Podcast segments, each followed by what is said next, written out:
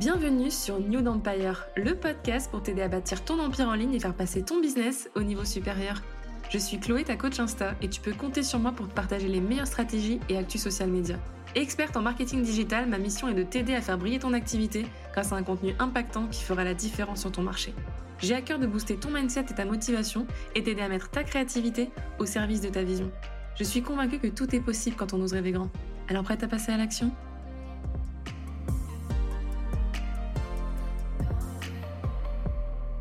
Et bienvenue sur New Empire. Dans cet épisode, on va voir comment arrêter de s'auto-saboter et se libérer de comportements qui ne servent pas notre évolution avec Reskia. Reskia est coach de vie et conférencière et sa mission est d'aider ses clients à dépasser leurs limites pour atteindre leurs objectifs personnels et professionnels. J'ai découvert Reskia sur Instagram en 2021. J'adore sa bienveillance, sa bonne humeur, ses contenus inspirants et surtout son approche moderne et rafraîchissante du développement personnel. Hello Reskia, bienvenue sur le podcast. Salut Quincy Trop content de t'accueillir aujourd'hui. Est-ce que tu peux te présenter? Avec plaisir. Alors bah déjà, merci à toi pour l'invitation avant toute chose. Pour me présenter, donc moi je m'appelle Reskia. Euh, je suis euh, du coup aussi connue sous le nom Reskia B sur Instagram et je suis coach de vie. Donc euh, ma mission c'est d'accompagner les personnes, principalement les femmes, ça s'est fait naturellement, dans l'atteinte de leurs objectifs, des objectifs tant sur leur vie pro que perso, et qu'elles n'ont jusqu'à présent pas réussi à atteindre seules parce que croyances limitantes, freins, conditionnements, beaucoup de limites et de barrières qu'elles se mettent et qui au final créent une sorte un petit peu de prison mentale qui les empêche d'aller là où elles ont réellement envie d'aller. Trop bien. Waouh, quel programme. et du coup, comment t'es tombée dans le coaching? Ça a été quoi le, déclic pour te lancer et pour accompagner ces personnes-là? Alors, euh, donc comment je suis tombée dans le coaching? J'ai envie de dire que c'est un peu venu à moi. Moi, initialement, j'ai pas du tout un parcours. Enfin, j'étais pas partie pour me lancer euh, dans, ce domaine-là. J'ai fait des études de droit. Après, j'ai poursuivi euh, du coup en, en, école de commerce. Donc, j'ai fait un master en marketing. J'ai démarré ma carrière dans le marketing dans les cosmétiques de luxe, donc rien à voir. Euh, et, donc, je travaillais dans une, grande boîte, hein, dans un grand groupe, et je me suis rendu compte bah, que ça faisait pas sens pour moi, euh, que vraiment, euh, je me sentais pas à ma place et je prenais pas plaisir à me lever chaque matin. Parallèlement à ça, je vivais des événements assez compliqués sur le plan personnel, donc voilà, j'avais un membre de ma famille qui était très malade. donc voilà, des, épreuves, comme on appelle ça, des épreuves de vie. Et en fait, ma situation professionnelle avec ma situation personnelle m'ont amené à me demander, mais en fait, qu'est-ce que j'ai envie de faire? Qu'est-ce qui fait sens pour moi? Pourquoi voilà, j'aurais envie de me lever chaque matin? Et c'est vrai que j'ai toujours été cette personne vers qui on allait pour avoir des conseils, un regard bienveillant, une écoute sans jugement. Et, les personnes m'ont toujours dit, mais tu as vraiment ce don, cette chose en toi. Et il est vrai que c'est quelque chose que je fais, mais en prenant un grand plaisir et que je, que je pourrais faire même sans être payée. Voilà, c'est. Je pense que la passion se ressemble souvent. Clairement, clairement. Et du coup, je me suis dit, bah, est-ce qu'il n'y a pas un métier? Parce qu'à ce moment-là, je ne connaissais pas le métier de coach de vie ou même coach professionnel. Donc, j'ai commencé à me renseigner et du coup, euh, j'ai vu qu'il y avait des écoles, que c'était un métier, que voilà, on pouvait vraiment se professionnaliser dans cette voie. Sauf que bah, j'ai été rattrapée un petit peu par euh, le, prix à l'époque. Je me souviens, je termine mon école de commerce, j'ai un prêt euh, sur le dos qui est quand même de 30 000 euros. Donc, quand tu démarres ta vie étudiante, c'est pas rien. Et, et, je me dis, OK, donc là, l'école, il faut que je ressorte 10 000 euros. Je les sors d'où de mon chapeau, tu vois? Et, et, au final, du coup, j'ai quitté le poste dans lequel j'étais pas bien. J'ai pris un petit job alimentaire, mais qui me demandait pas énormément de charge mentale. Et après, j'ai mis de côté pour justement pouvoir me payer cette formation et, et du coup, démarrer le coaching, me lancer, créer mon entreprise. Donc voilà un petit peu le pourquoi du comment. Je suis obligée de... Enfin, pour moi, c'est naturel de parler de mon histoire personnelle, euh, de mes expériences pour pouvoir expliquer comment je me suis retrouvée là et euh, comment euh, voilà, les choses se sont passées naturellement. Et du coup, tu es tombée sur le coaching parce que tu t'intéressais au dev perso, tu travaillais sur toi, tu as guéri des traumas, comment ça s'est passé pour toi?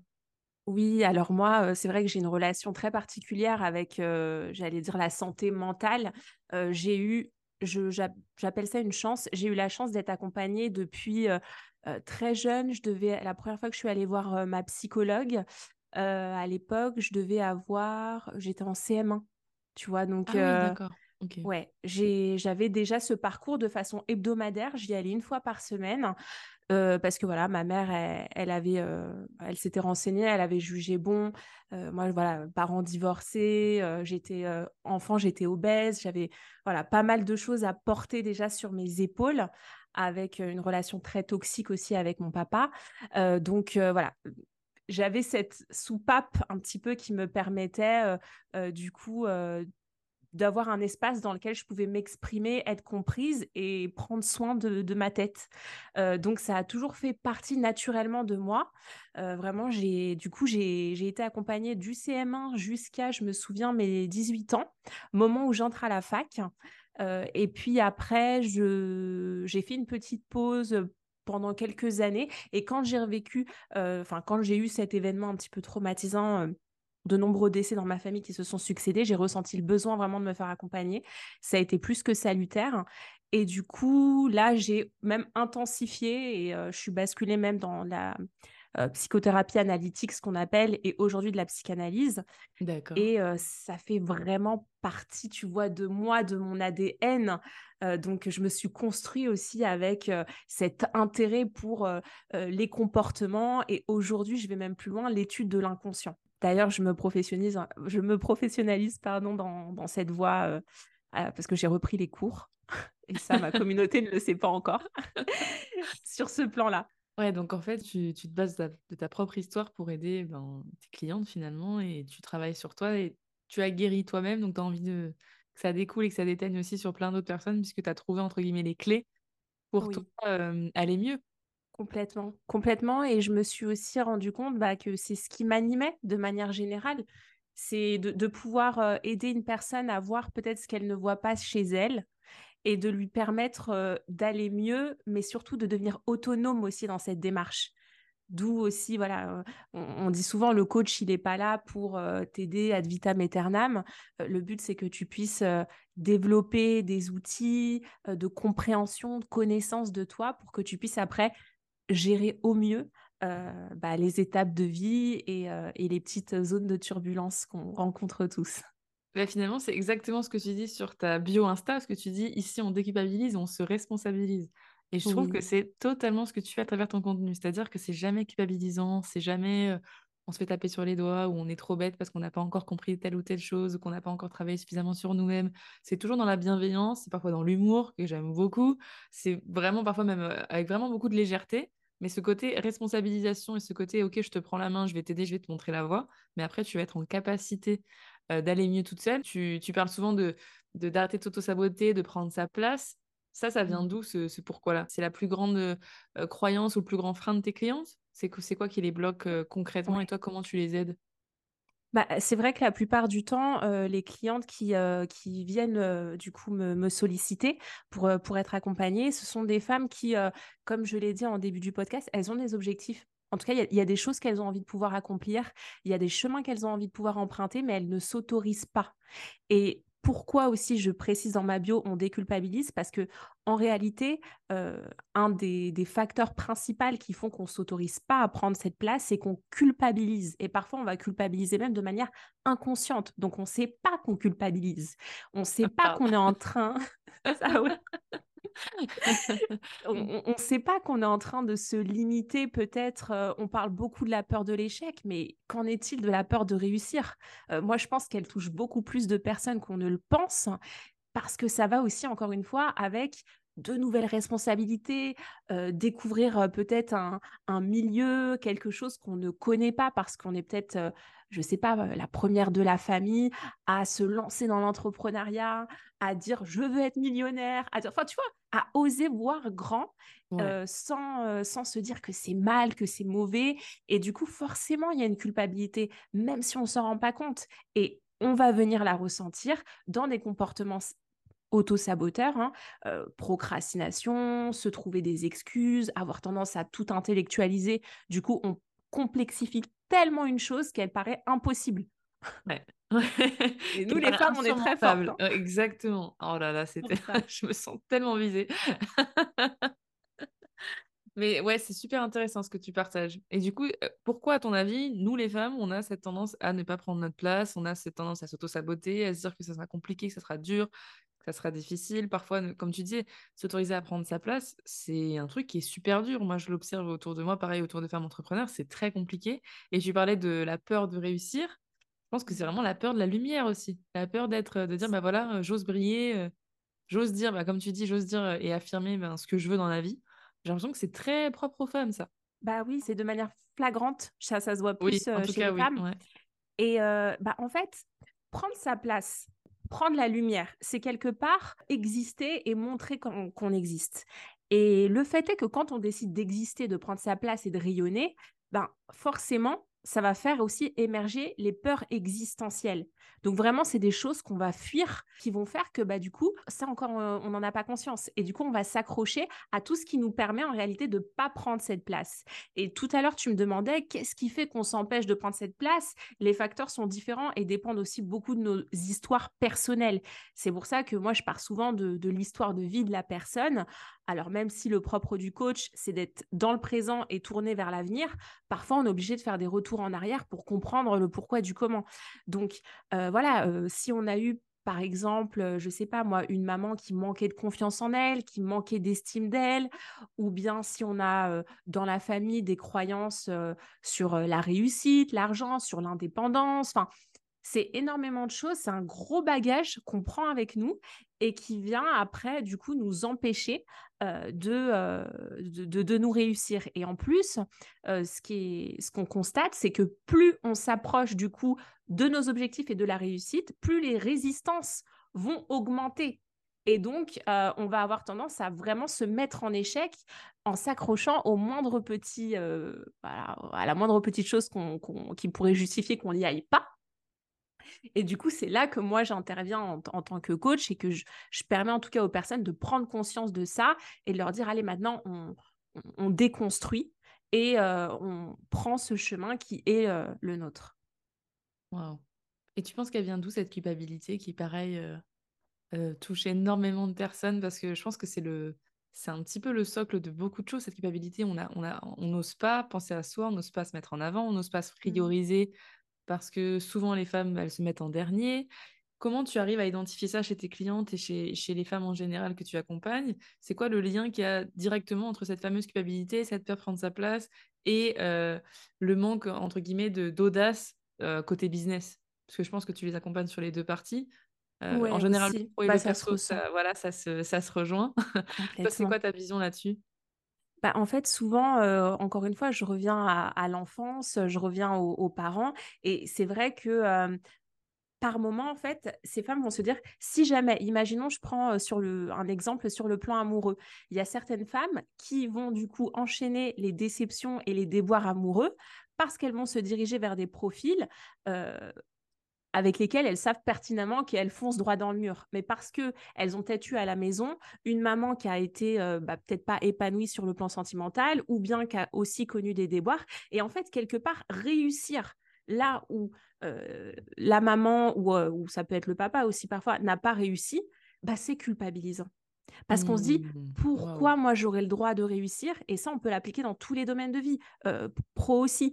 Euh, moi, je sais que j'ai déjà vu des personnes euh, qui étaient enfants d'entrepreneurs. Donc, le papa avait très, très bien réussi. Puis, au bout d'un moment, ça s'est, pardon du terme, ça s'est un peu cassé la gueule. Et, et en fait, c'était une personne qui avait du coup cette fibre-là, elle voulait entreprendre, etc. Mais à, à chaque fois, euh, dès qu'il y avait le moyen de s'auto-saboter et de pas y aller, et ben, elle le saisissait.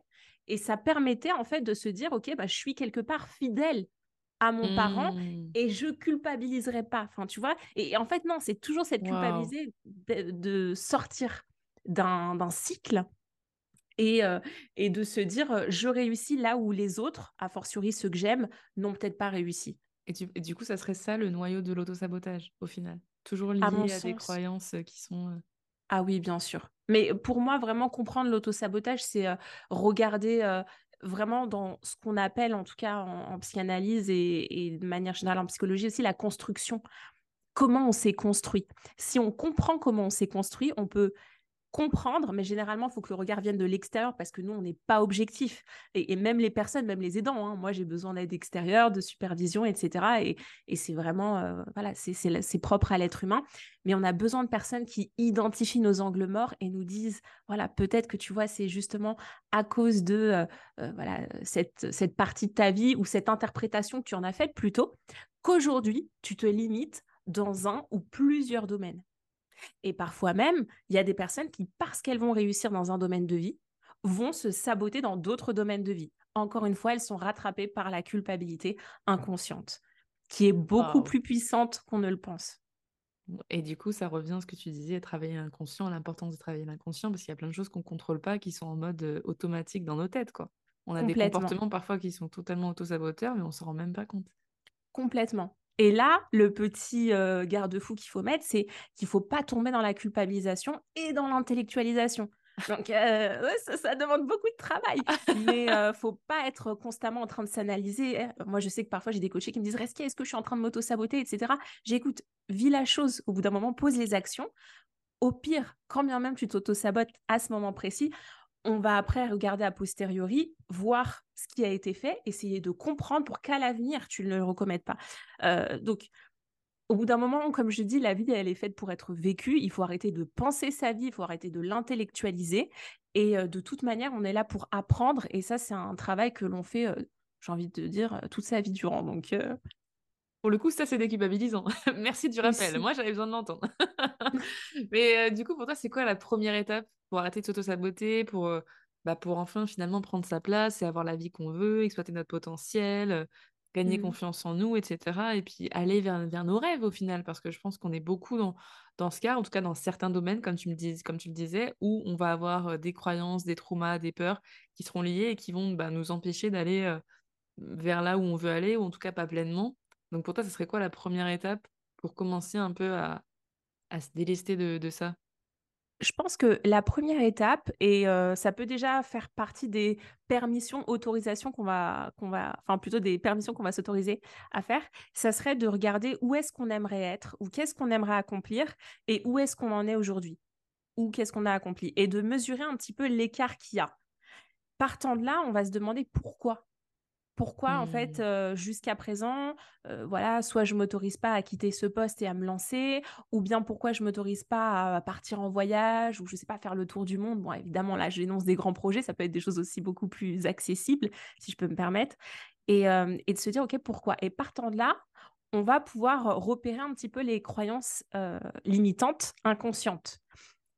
Bon, elles sont plus tellement inconscientes parce que là, elles ont passé un petit peu, euh, dans le subconscient. Mais en tout cas, on se dit, bon, qu'est-ce qui fait qu'il y a barrage? Ah, peut-être que je pense qu'il y a besoin d'avoir euh, tant d'argent. Ah, mais pourquoi je pense qu'il y a besoin d'avoir tant d'argent? Bah parce que si jamais j'ai pas tant d'argent, je risque d'être en insécurité. Ah, donc peut-être que ma vraie peur, c'est d'être en insécurité. Mais pourquoi je suis en insécurité? Bah Parce que j'ai vu ma mère euh, constamment dans le rouge plus jeune, euh, elle nous élevait toute seule avec mon frère, et voilà. Et donc là, on se dit, ok, donc au final, si je ne me lance pas, si j'ai pas atteint cet objectif, c'est peut-être parce que j'ai une peur profonde d'être insécure et que je pense que, euh, enfin, de, ne pas être en sécurité, euh, par exemple, sur le plan matériel. Euh, et, parce que je pense peut-être ne pas y arriver à terme. Donc, je vais créer cet échec aussi. C'est, tu mmh. vois? Donc, vraiment, partir de soi, se poser les questions quel est l'écart entre ma situation actuelle et ma situation désirée, repérer les croyances limitantes et commencer à les déconstruire. Et les déconstruire, ça veut dire discuter avec elles. En fait, on discute aussi avec soi. Et cette fameuse culpabilité, on s'en débarrasse comment de cette culpabilité qui nous, qui nous pourrit la vie, on va pas se mentir. Hein? Mais ça serait quoi pour toi la première étape pour cette fameuse culpabilité? Commencer à se lâcher un peu la grappe? Bah, à mon sens, quand on commence à travailler sur les croyances limitantes, on, va forcément aller toucher la culpabilité. Et si jamais elle se répercute dans d'autres domaines de, vie ou sous une autre forme, le tout, c'est de la repérer en fait. Toutes les fois où on va se sentir limité, où on va l'impression qu'on ne s'autorise pas, qu'on ne se permet pas à faire une chose, bah là, c'est qu'il y a de la culpabilité. Et le but, c'est de se demander pourquoi, comment. Et de faire preuve hein, aussi de compassion envers soi-même et de se répéter. c'est pas parce que voilà moi je, réussis dans, ce domaine-là que j'abandonne pour autant voilà ma famille, ma mère, mais peu importe quoi, le, groupe peut-être auquel je pense me détacher. Et, après, encore une fois, c'est inconscient. Donc, je pense que la meilleure des choses à faire, c'est peut-être pas de se centrer sur cette culpabilité, plutôt de déconstruire les croyances et petit à petit de voir le chemin que l'on parcourt. Et si au bout d'un moment, on a l'impression d'être limité, pourquoi pas aussi se faire aider et accompagner? Parce que parfois on a besoin, encore une fois, d'un regard extérieur qui puisse nous permettre de prendre conscience de certaines choses qui, on est trop dedans, tu vois, donc on ne peut pas s'en rendre mmh. compte, nous. Donc justement, pour toi, c'est ça le bon moment pour se faire accompagner, c'est quand on se sent bloqué, quand on intellectualise tout et qu'on se sent un peu coincé? Complètement. Bah, je pense que le bon moment, c'est quand on, ressent une certaine angoisse. Et, enfin, moi, je sais que j'ai beaucoup de personnes qui, viennent, qui me consultent, qui me disent, voilà, ça va pas, mais en fait, soit elles viennent pour une problématique, et c'est jamais la vraie problématique, hein, on va creuser, bien évidemment, ou, bien, ou bien elles me disent, mais j'ai pas de raison d'aller mal, ou je sais pas pourquoi ça va pas, et c'est flou. Et c'est tellement flou mmh. que l'angoisse, en plus, elle se décuple. Et donc, là, il y a souffrance. Et à partir du moment où il y a souffrance, c'est qu'il faut se faire accompagner. En tout cas, surtout si c'est euh, s'il y a souffrance depuis trop longtemps et que euh, ça se répercute euh, sur la vie pro et perso ou l'un des deux. Et toi, le travail que tu as fait sur toi, en quoi il a eu un impact sur ton business? Ça a changé quoi dans ta vie, même au sens général, mais dans ton business, ça a transformé quoi? Bah, pour être honnête avec toi, je pense que si j'avais pas fait ce travail sur moi, je serais pas là où j'en suis aujourd'hui. Je pense pas que j'aurais monté ma boîte dans le développement personnel. j'ai toujours voulu monter ma boîte, mais je pense que j'aurais, tu vois, pour, j'aurais poursuivi mes études de droit, alors qu'au au bout d'un moment, je sentais que j'avais pas cette fibre-là, mais j'aurais continué, j'aurais persévéré parce que je me serais dit, tu as démarré quelque chose, tu le termines. Mmh. Donc, tu vois, Là, j'ai déculpabilisé, je me suis autorisée à prendre un autre chemin. Et je fonctionne comme ça de manière générale dans la vie. Quand mon corps me parle et me dit, tu n'es plus à ta place, ok, je prends direct une décision et je bouge. C'est que mon cœur est ailleurs et que mon chemin de vie aussi est ailleurs. Donc, euh, et c'est un sujet important, ça, parce que s'autoriser à changer de voie quand on est étudiant, le nombre d'étudiants qui culpabilisent et qui s'en rendent malades, et après, mmh. même quand tu demandes dans le monde du travail, tu te rends compte que finalement, c'est pas du tout ce que tu voulais. En plus, toi qui as fait un prêt pour des études et qui sont assez onéreuses, tu dois, ça doit mettre une sacrée pression quand même, hein, même par rapport à la famille. Euh, c'est pas, pas facile hein, de changer d'avis, de juste s'autoriser à changer d'avis. Complètement, complètement. Après, c'est vrai que pour ma part, j'ai eu l'avant, enfin, j'ai eu euh, ouais, l'avantage d'avoir une mère euh, très très compréhensive, très confiante. Elle sait que j'ai la tête sur les épaules, euh, donc elle m'a, elle a pas du tout été une pression pour moi. J'ai toujours pu faire ce que je voulais concernant ma vie professionnelle et ma carrière. maintenant, oui, si on a une famille en plus qui met la pression derrière, ça peut être assez compliqué. Après, je pense que voilà, je moi, j'ai perdu des proches assez jeunes, mine de rien, qui étaient vraiment des fondements pour moi. Et en fait, ça m'a rappelé au sens un peu de la vie. C'est qu'au bout d'un moment, il y a une fin. Et tu sais, quand, tu as 20 ans, tu as 23 ans, tu penses pas à ça, tu te dis pas la vie a une fin. Mais quand tu vis des choses difficiles, et je pense que peut-être s'il y a des personnes qui nous écoutent aujourd'hui, soit qu'on rencontré la maladie, qu'on perdu des proches, etc., ça nous renvoie à une réalité. Et je me suis dit, mais attends, pourquoi je vais me lever chaque matin pour un truc qui me fait pas kiffer? Pourquoi je vais me lever chaque matin pour aller dans un environnement dans lequel je ne matche pas avec les personnes, où les missions font pas sens pour moi? Hors de question. Ok, il y a le boulot, mais je ne suis pas là pour, euh, entre guillemets, on n'est pas venu là pour souffrir. Et on a le droit de prendre du plaisir aussi dans la vie. Et c'est aussi, c'est une croyance. C'est-à-dire que voilà, on a le droit de. Le, travail n'est pas que pénibilité, euh, que souffrance, que douleur. Et, euh, et voilà, on n'est pas obligé de sacrifier sa vie pour gagner, pour la gagner, justement. oui, pour gagner aussi. Mais tu parlais tout à l'heure que tu écoutais ton corps et ensuite tu te mmh. mettais en action et ensuite tu pivotais. Ça se traduit comment ton corps? C'est t'attends d'être à la limite du burn-out, t'attends d'avoir des sensations physiques qui sont, je sais pas moi, douloureuses, désagréables? Comment ça se traduit chez toi? Parce que cette sensation de devoir pivoter quand tu es un un carrefour de ta vie. Parfois, ça peut se passer quand tu vas quitter une personne dans une relation, quand tu sens que tu dois euh, bah, prendre tes distances avec certains amis, parfois que tu dois déménager, parfois que tu vas peut-être postuler un nouveau taf ou j'en sais rien. Comment toi, tu, mmh. ça se traduit physiquement et, c'est quoi qui drive justement euh, bah, ta prise de décision? Alors, euh, physiquement, moi, ça a toujours été au niveau du ventre. et après, je vais avoir un poids aussi au niveau du plexus solaire. Donc, je me sens un petit peu oppressée, étouffée. Et, ça me coûte en énergie. Et à partir du moment où ça me coûte en énergie et où je dois faire des efforts, mais on n'est même plus sur des efforts, où je dois me forcer plutôt, ça va être le terme, eh bien là, stop. Je, dis que c'est plus OK. Donc, auparavant, il fallait que j'atteigne vraiment ma limite, que je sois vraiment dans, à la limite du dégoût, voire même que je l'ai atteint. Aujourd'hui, c'est différent parce qu'aujourd'hui, dès que je sens, vu que j'ai davantage confiance en moi et, justement grâce au travail, dès que je sens qu'il y a des petits signes, hop, je m'écoute, je fais un point avec moi-même, qu'est-ce qui va pas, pourquoi, et j'en tire des conclusions assez rapidement pour justement pas basculer dans voilà ce, point un petit peu de non-retour ou, ou cet extrême dans lequel on a tendance la plupart du temps à se retrouver pour pouvoir après tirer des conclusions. Et, c'est aussi mon but, même en tant que coach, que je puisse apprendre aux personnes que j'accompagne à s'alarmer bien avant pour pouvoir rectifier au bon moment et pas être attendre la crise en fait pour, pour agir. Et puis c'est aussi un vrai gain de temps et d'énergie de se dire bon je vais pas attendre d'être au bout du rouleau pour ensuite repartir. Un peu j'aurai pas l'énergie donc ça va prendre x temps avant de me retourner avant de retrouver ma nouvelle voie ou, ou poser simplement les actions pour aller vers cette nouvelle chose ce nouveau projet cette nouvelle vie Complètement. Et ça demande aussi de se défaire de cette notion de d'échec. Mmh. J'ai commencé quelque chose, si je ne le termine pas, c'est un échec. Parfois, je dis, je le dis même à des amis hein, qui sont dans des relations, je leur dis, mais l'échec, est-ce que c'est de persévérer dans cette relation qui ne te correspond pas, ou à ce poste qui te rend malade, ou est-ce que c'est de se dire, allez, maintenant, je coupe, j'arrête et je me choisis? Bah, bah, non, mais parce qu'il faut parler réellement. Personne, non, mais j'ai pas envie d'échouer, tout, etc. Oui, mais tu t'accroches à quelque chose qui ne te correspond pas. Donc, c'est ça le véritable échec. Donc, au bout d'un moment, tu mets ton ego de côté, euh, tes croyances aussi, et tu essaies de voir, en fait, qu'est-ce que ça peut être. Donc, c'est vrai que ça fait peur. Et encore une fois, dans ces cas-là, faut se faire accompagner. Il y a, vraiment, il y a des coachs euh, pour, pour tous les domaines maintenant aujourd'hui. Donc, si on, on, sent qu'on a peur, eh bien, on, on a le droit d'aller demander de l'aide. Et encore une fois, demander de l'aide, c'est pas un échec non plus. Au contraire. Bah, t'en es la preuve, en fait. Je, je reprends ce que tu m'as dit tout à l'heure parce que ça me parlait énormément ce que tu as dit, le fait d'avoir un, très jeune âge, de porter des poids. Alors toi, ça mmh. s'est manifesté de manière physique. Il y a des personnes, c'est, ça va être complètement inconscient et ça se verra pas, mais ça sera totalement internalisé, on va dire. Ça sera des mots plutôt mentaux ou d'autres maladies ou d'autres, d'autres mots, tout simplement. Toi, comment tu t'en es sorti tout ça? Parce que moi, j'ai vu tous tes posts, j'ai vu toutes tes publications à ce sujet-là, mmh et j'ai trouvé ça tellement, mais tellement inspirant de voir à quel point tu es une femme qui est...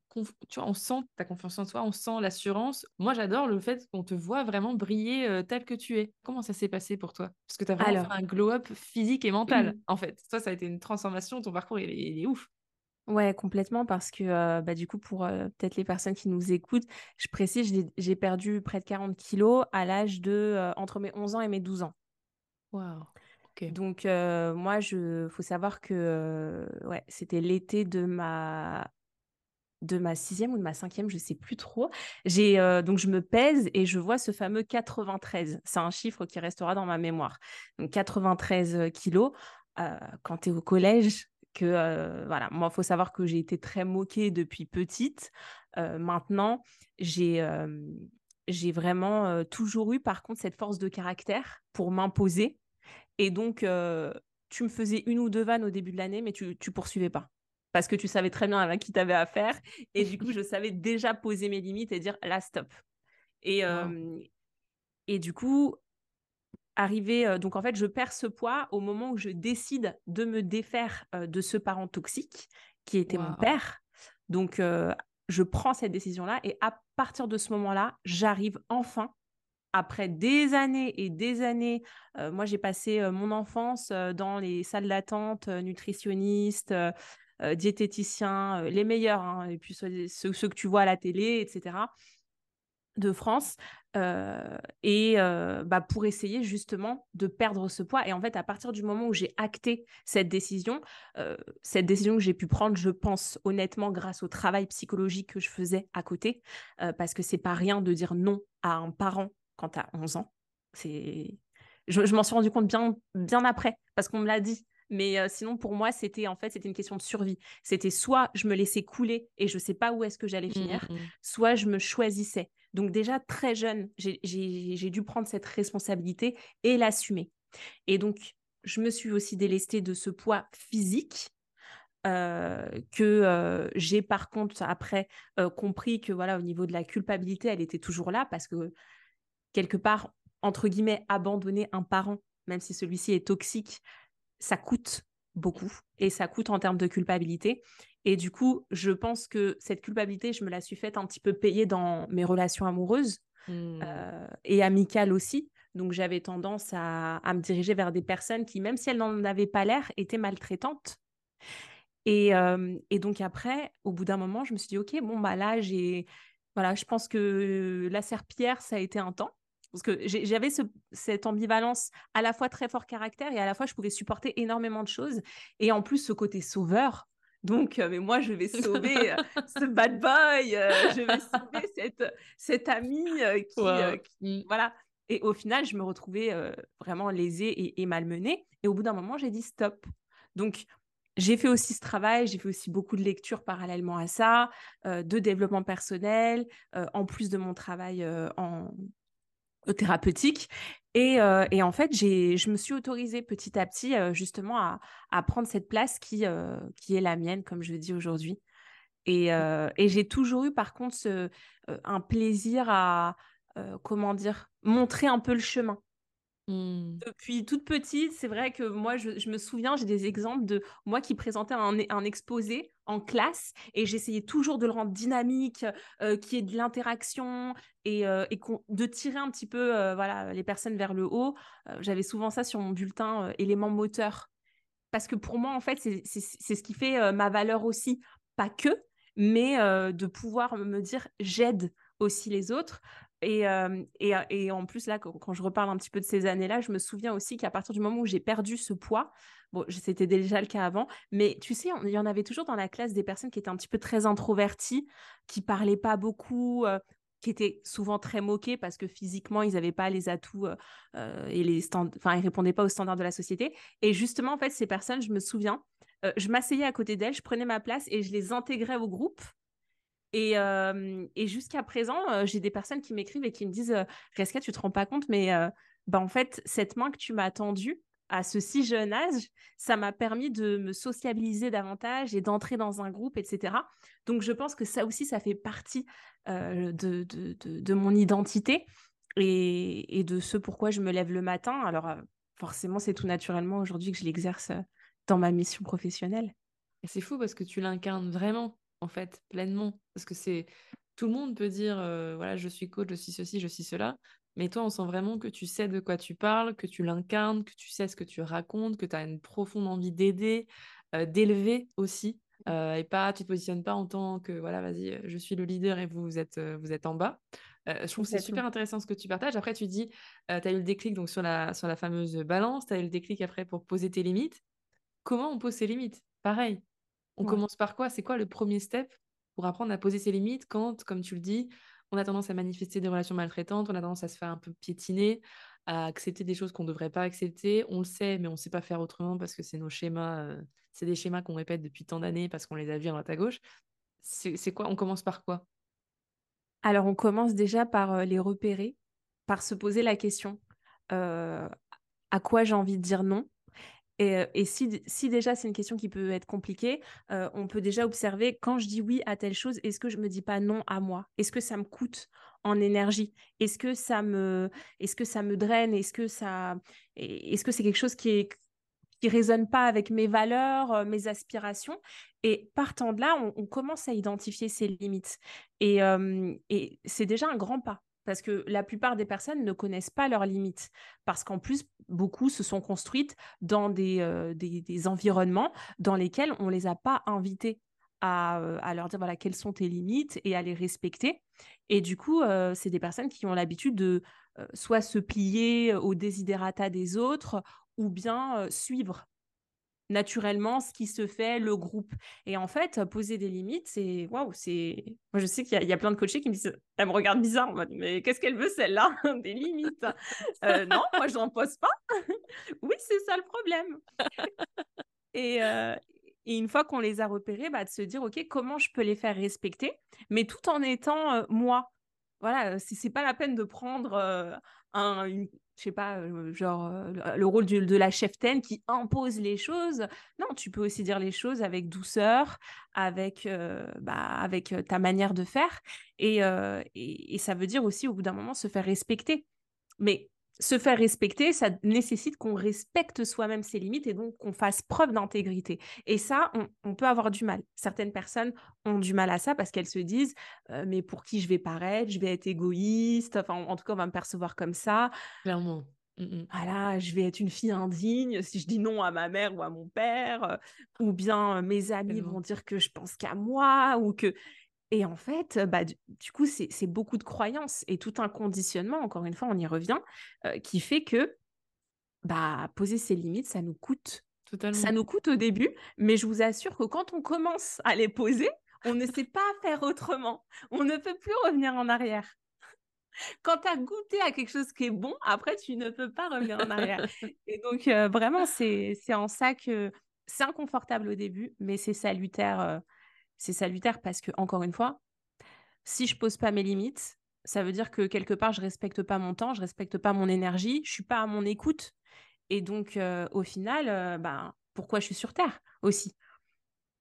Pour pouvoir euh, utiliser mon temps à bon escient, mon énergie à bon escient. Donc, c'est des enfin, les limites, elles permettent de préserver des ressources qui sont précieuses et qui font nous, en fait, qu'on est nous. Donc, c'est vraiment quelque chose, en tout cas, à mon sens, à, à considérer et à prioriser de manière générale dans tout ce qui est développement personnel et travail sur soi. Waouh, je, bois tes paroles. Hein. Parce que j'ai des déclics en même temps que je t'écoute. Je me dis, mais c'est tellement vrai. ah, mais oui, ça aussi, elle a raison. Oui, ça me parle. Parce que, parce que je pense que ça touche beaucoup de monde. Donc, euh, merci mmh. pour ça. Tu parles souvent aussi de reprendre le pouvoir. Concrètement, c'est quoi reprendre son pouvoir? Bah, reprendre son pouvoir, c'est un petit peu l'ensemble de tout ce que j'ai partagé aujourd'hui. Ça veut dire vraiment s'autoriser de manière générale à vivre la vie qu'on veut. Donc, si une chose ne nous correspond pas au bout d'un moment, déjà comprendre pourquoi, qu'est-ce qui va pas? Déjà, si on comprend pourquoi ça ne nous correspond pas, généralement, on déculpabilise un petit peu. Et après, on se dit, OK, bah, vers, euh, vers quoi j'aspire, euh, qu'est-ce qui, qu'est-ce qui fait sens pour moi? Et, euh, et, si, encore une fois, on, a l'impression que ce n'est pas accessible, encore une fois, se demander pourquoi ça ne l'est pas. Pour mmh. justement reprendre ce pouvoir, et c'est un pouvoir décisionnaire, pouvoir de créer ce qu'on veut, pouvoir d'être aussi ce qu'on veut. moi, je suis souvent, j'allais dire, surprise parfois quand j'échange avec des femmes, enfin surprise oui et non, mais euh, des femmes qui me disent si je suis comme ça, je peux pas être comme ça. Je leur dis mais pourquoi? Pourquoi tu devrais être choisir entre une facette et pas une autre? Pourquoi tu pourrais pas être cette mmh. nana super fun et en même temps super pro? Euh, Voilà. Pourquoi tu pourrais pas être cette nana super glamour, euh, sensuelle, sexy par moment? Et cette femme qu'on prend très au sérieux Enfin, je ne comprends pas.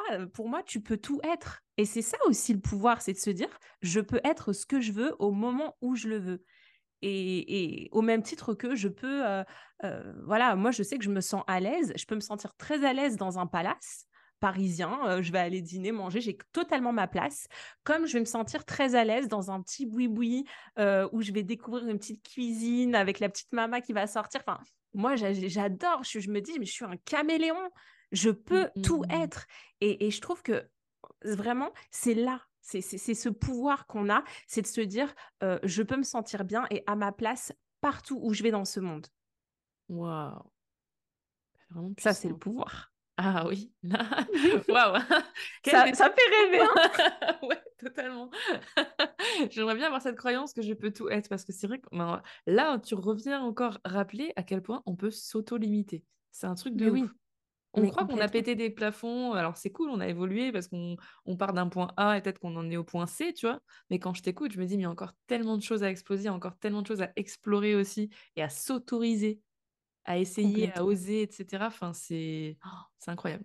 Complètement. Et en plus, il faut se dire que ce dont on rêve ou ce qui nous fait vibrer aujourd'hui, ça sera peut-être pas la même chose dans un mois, un an, deux ans, et c'est pas grave, c'est ok. Ça fait partie de la vie.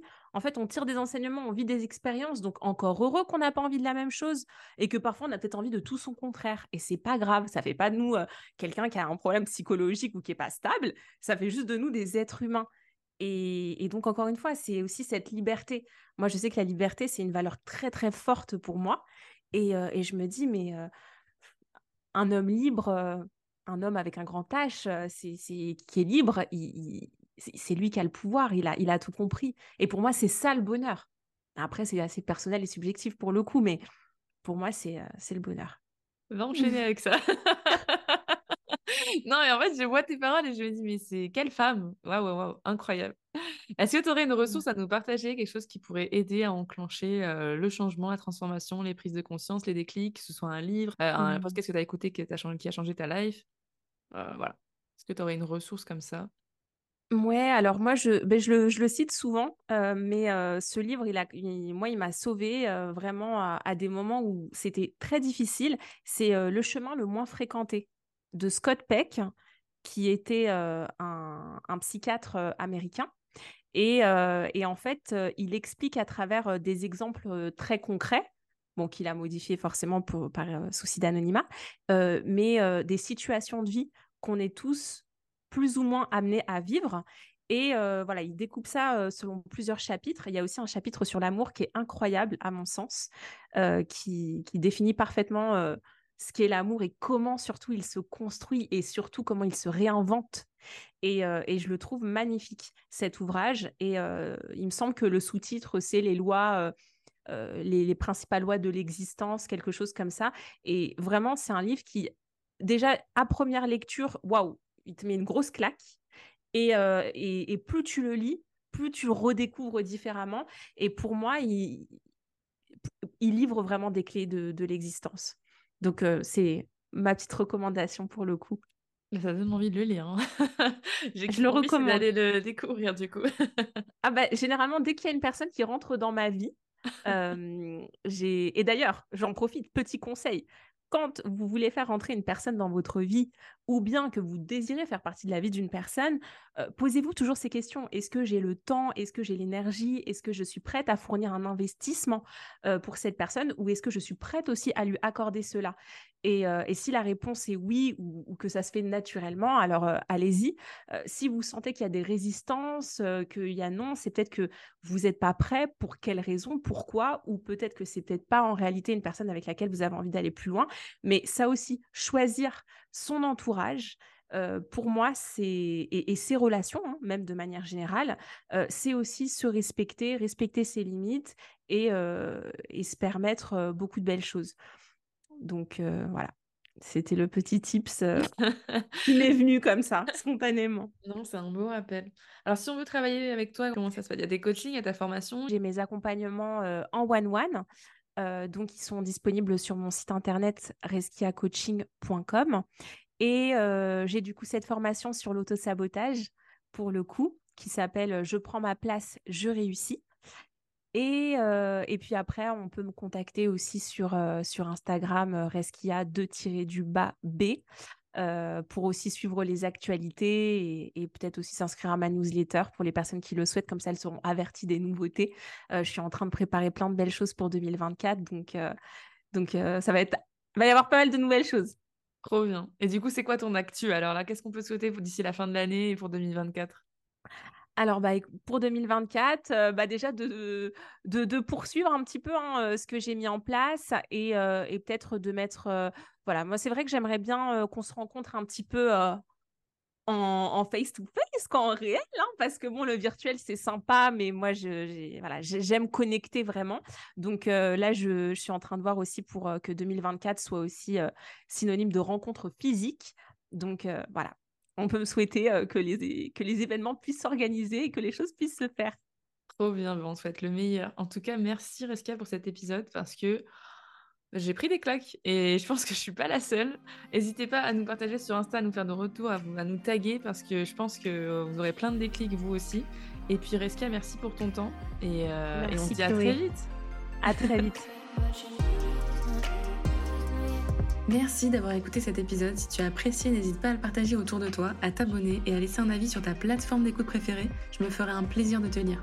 En attendant, je te dis à très vite pour un nouvel épisode sur New Empire.